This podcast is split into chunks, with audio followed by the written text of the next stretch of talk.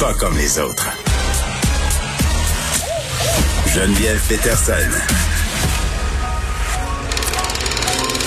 Elle réécrit le scénario de l'actualité tous les jours. Vous écoutez Geneviève Peterson. Cube Radio.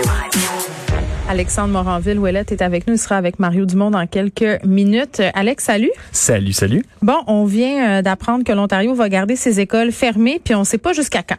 Non, c'est ça. C'est un point de presse qui était fort attendu. Là, le premier ministre de l'Ontario, Doug Ford, là, qui, euh, un peu comme notre premier ministre ici, François Legault, depuis déjà là, le début de la pandémie, dit que c'est sa priorité. Il veut garder les écoles ouvertes jusqu'au maximum des capacités qu'on peut faire. Mais là, en ce moment, il a décidé, jusqu'à nouvel ordre, ça va être fermé tout ce qui est école primaire et secondaire de la province. Il y en avait déjà quelques-unes qui étaient fermées, entre autres dans les points chauds, le Toronto, Peel, Wellington, Sudbury déjà. L'école était à distance.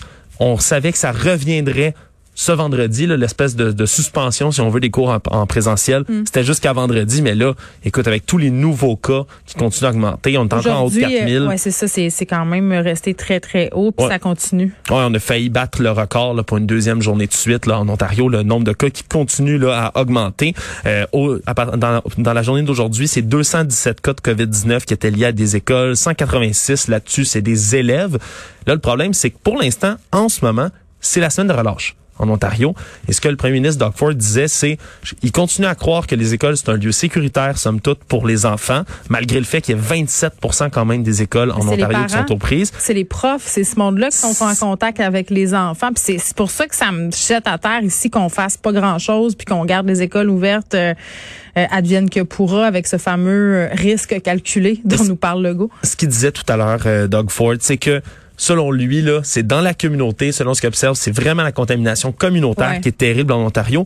Et il dit, je veux éviter que la contamination communautaire, donc les élèves sont retournés chez eux pour la semaine de relâche, reviennent, soient ramenés dans les écoles directement là, après une semaine d'inactivité. C'est un peu l'idée qu'on a eue à Noël ici, là, de prolonger le congé euh, scolaire. Exactement. Confine, déconfine, confine, déconfine. Là, on vit ça en Angleterre. Euh, ils sont euh, de l'autre côté, c'est-à-dire qu'ils s'apprêtent à commencer une espèce de, de période d'accalmie, de lumière au bout du tunnel, du tunnel pardon, pandémique. On débute la réouverture, la réouverture, pardon, pas de dire réouverture, des choses, euh, mais on reste prudent quand même. Oui, on reste prudent, mais c'est quand même permis grâce à un chiffre, là, puis une seule chose, 60 c'est 60 de la population adulte depuis décembre maintenant qui est vaccinée campagne de ben, vaccination massive. C'est la clé. Exactement, c'est la clé. La grande majeure partie de ces gens-là sont en haut de 50 ans.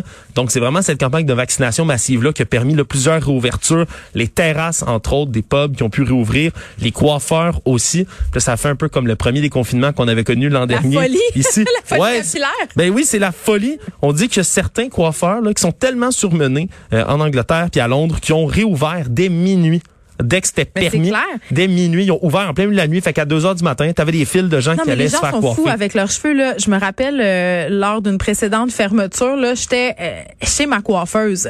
J'écoutais le point de presse dans le lavabo, ok, avec mon sel. Là. On checkait tout ça.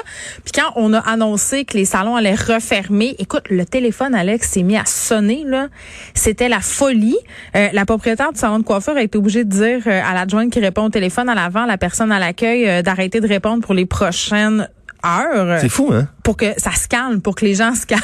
c'est comme, on a des drôles de priorités, mais en même temps, je comprends. Non, mais c'est certain. Écoute, là, moi, mes cheveux, c'est un, un chaos continu. fait que je, je t'avoue, je vais pas vraiment là visiter tant que ça les coiffeurs coiffeuses, mais je peux comprendre là qu'ils soient surmenés. Quand même, là, c'est un répit. Ça donne, euh, ça donne espoir dans le fond. Hein? On imagine bien que lorsque notre campagne de vaccination va mieux aller, euh, ça, on risque de pouvoir avoir certaines restrictions de levée comme ça. Normalement, l'Europe est comme notre reflet, c'est-à-dire c'est un miroir euh, déformant dans le temps. Là, on, on, voit ce qui va se passer ici dans quelques semaines. Euh, là, eux, ils ont eu la montée des variants un peu partout. C'est clair qu'en ce moment, on a le facteur vaccination. Là, tu le dis, 60% de la population en Grande-Bretagne qui est vaccinée contre la COVID-19. Ici au Québec, on est encore autour de 20% On est loin de la coupe relève. Moi, je disais tantôt, j'ai très hâte d'avoir mon vaccin. Je suis jalouse des gens qui ont été vaccinés. Oui. Puis euh, surtout quand je pense au fait que justement, j'ai trois enfants dans des écoles l'école. Tu sais, c'est super égoïste, là, mais je pense Non, non, absolument. On On- est toutes là-dedans en ce moment. On se dit, c'est quand est-ce que ça va être mon tour? C'est quand est-ce aussi qu'on va euh, se préoccuper réellement de qu'est-ce qui se passe euh, dans les écoles au Québec? Puis moi, je, je le sais pas. Tu sais, je veux pas que les écoles ferment, c'est bien sûr. Sauf qu'à un moment donné, on nous l'a dit, hein, ils peuvent pas nous garantir qu'on va toffer en bon québécois jusqu'à la fin de l'année, là. Euh, C'est la course. C'est la course, là, vraiment. C'est jusqu'à quel point on peut vacciner de gens en ayant le moins de cas possible chaque jour. C'est vraiment la balance à garder. Cette semaine, on en recevra moins des vaccins, non?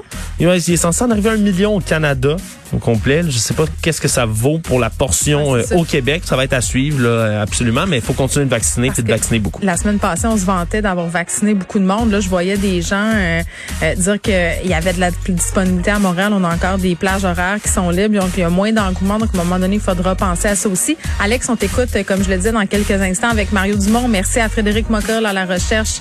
Maude Boutet également. Merci à Sébastien Laperrière à la mise en onde. Et merci à vous, les auditeurs. On se retrouve demain à 13h.